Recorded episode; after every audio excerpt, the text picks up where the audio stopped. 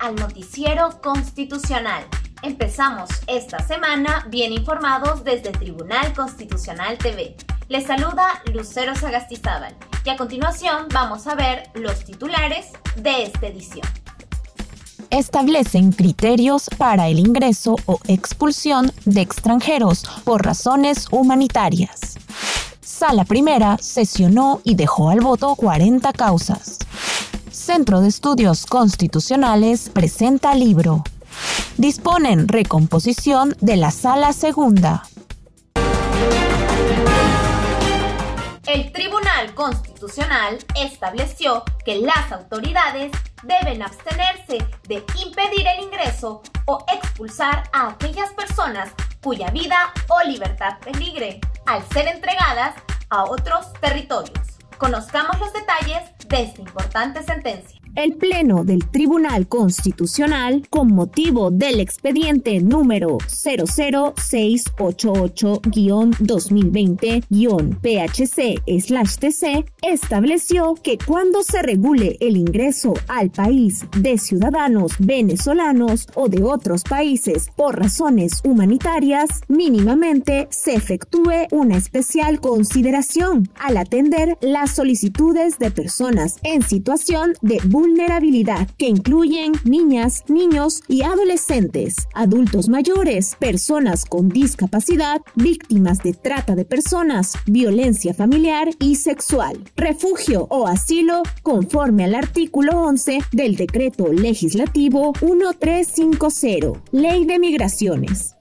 La sentencia precisa que las autoridades deberán abstenerse de impedir el ingreso o expulsar a aquella persona cuya vida o libertad peligre al ser entregada a otro territorio con ocasión de su raza, religión, nacionalidad, pertenencia a determinado grupo social o de sus opiniones políticas.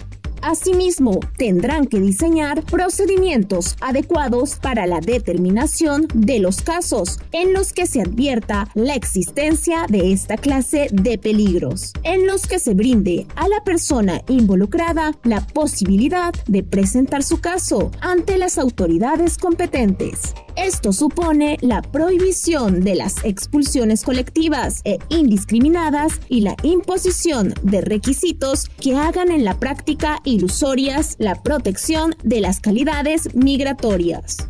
Sin perjuicio del referido pronunciamiento, el Tribunal Constitucional admitió la procedencia de que las autoridades, en ejercicio de sus competencias, exijan el requisito de la visa para ingresar al territorio peruano para todos aquellos casos en los que no corresponda la figura de calidad migratoria humanitaria. De este modo, la demanda presentada por la Coordinadora Nacional de Derechos Humanos y otros contra el Ministerio de Relaciones Exteriores, el Ministerio del Interior y la Superintendencia Nacional de Migraciones fue declarada fundada en parte en lo referido al ingreso de ciudadanos venezolanos y de terceros países por razones humanitarias, mientras que fue declarada infundada en lo relativo al cuestionamiento a la exigencia de visa para ingresar al territorio peruano en casos diferentes a la calidad migratoria humanitaria.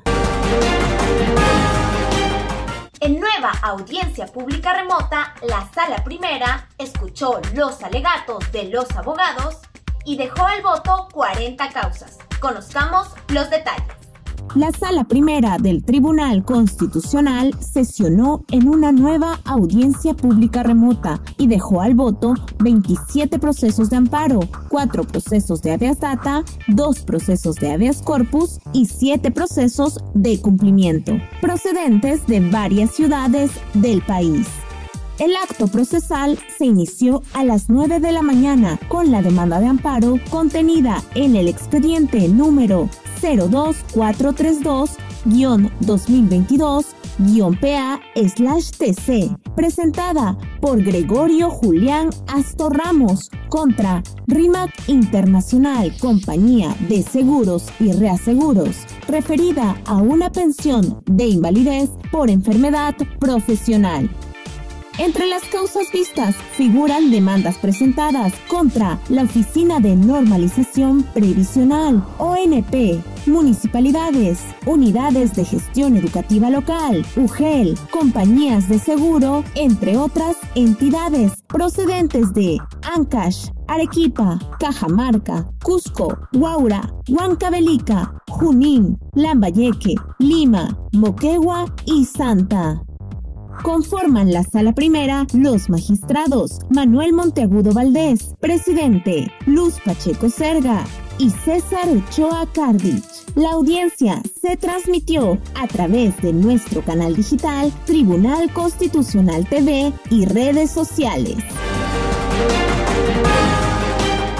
El Centro de Estudios Constitucionales y Palestra Editores presentaron el libro Los hechos ante la Corte Constitucional. Veamos los detalles del evento el Centro de Estudios Constitucionales del Tribunal Constitucional, dirigido por el magistrado Helder Domínguez Aro y Palestra Editores, organizaron el conversatorio y presentación del libro Los Hechos ante la Corte Constitucional, cuyo autor es Luis Guillerme Marinoni, profesor de la Universidad Federal de Paraná en Brasil. El evento fue inaugurado por el presidente del Tribunal Constitucional, magistrado Francisco Morales Arabia, quien dijo que el profesor Marinoni está trayendo una nueva visión y reflexión sobre este tema, porque el derecho va cambiando. Destacó la iniciativa del Centro de Estudios al estrechar las relaciones académicas, jurídicas, así como el intercambio intelectual y doctrinario entre Perú y Brasil. Por su parte, el magistrado Helder Domínguez afirmó que lo más importante para la magistratura es la independencia y la imparcialidad, y ello se logra a través de la capacitación como un derecho, un deber, un principio y una política pública en la que el TC está comprometido. Mientras que Luis Guillermo Marinoni sostuvo que los hechos no fueron pensados respecto al control de constitucionalidad y que la Corte está ampliando el espacio de la Constitución a partir de los hechos. El evento, desarrollado de manera presencial y virtual mediante Facebook Live y Zoom, tuvo como panelistas a Cristian Delgado Suárez, profesor de la Universidad de Lima, Liliana Salomé Resurrección, profesora de la Pontificia Universidad Católica del Perú, y el magistrado Helder Domínguez Aro, director general del Centro de Estudios Constitucionales. La clausura la realizó el director de Palestra Editores, el profesor Pedro Grandes. El Pleno del Tribunal Constitucional dispuso la recomposición de la Sala Segunda. Veamos quiénes la integran. El Tribunal Constitucional, en su sesión de pleno administrativo y jurisdiccional del 8 de septiembre de 2022, dispuso la recomposición de los integrantes de la Sala Segunda de acuerdo con la resolución administrativa número 130-2022-P-TC, la sala primera se mantendrá con los mismos integrantes, es decir, los magistrados Manuel Monteagudo Valdés, quien la preside, Luz Pacheco Serga y César Ochoa Cardich. En tanto, la sala segunda tendrá una nueva conformación, la misma que será de la siguiente manera. Magistrados Gustavo Gutiérrez Tixe, quien la preside, Augusto Ferrero Costa y Helder Domínguez Aro. Con esta nota nos despedimos, no sin antes recordarte que estamos a tu servicio y que si deseas estar al tanto de las acciones que realiza el Tribunal Constitucional, puedes seguirnos en nuestras cuentas oficiales de redes sociales, en YouTube, Facebook, Instagram y Twitter. Muchas gracias por vernos.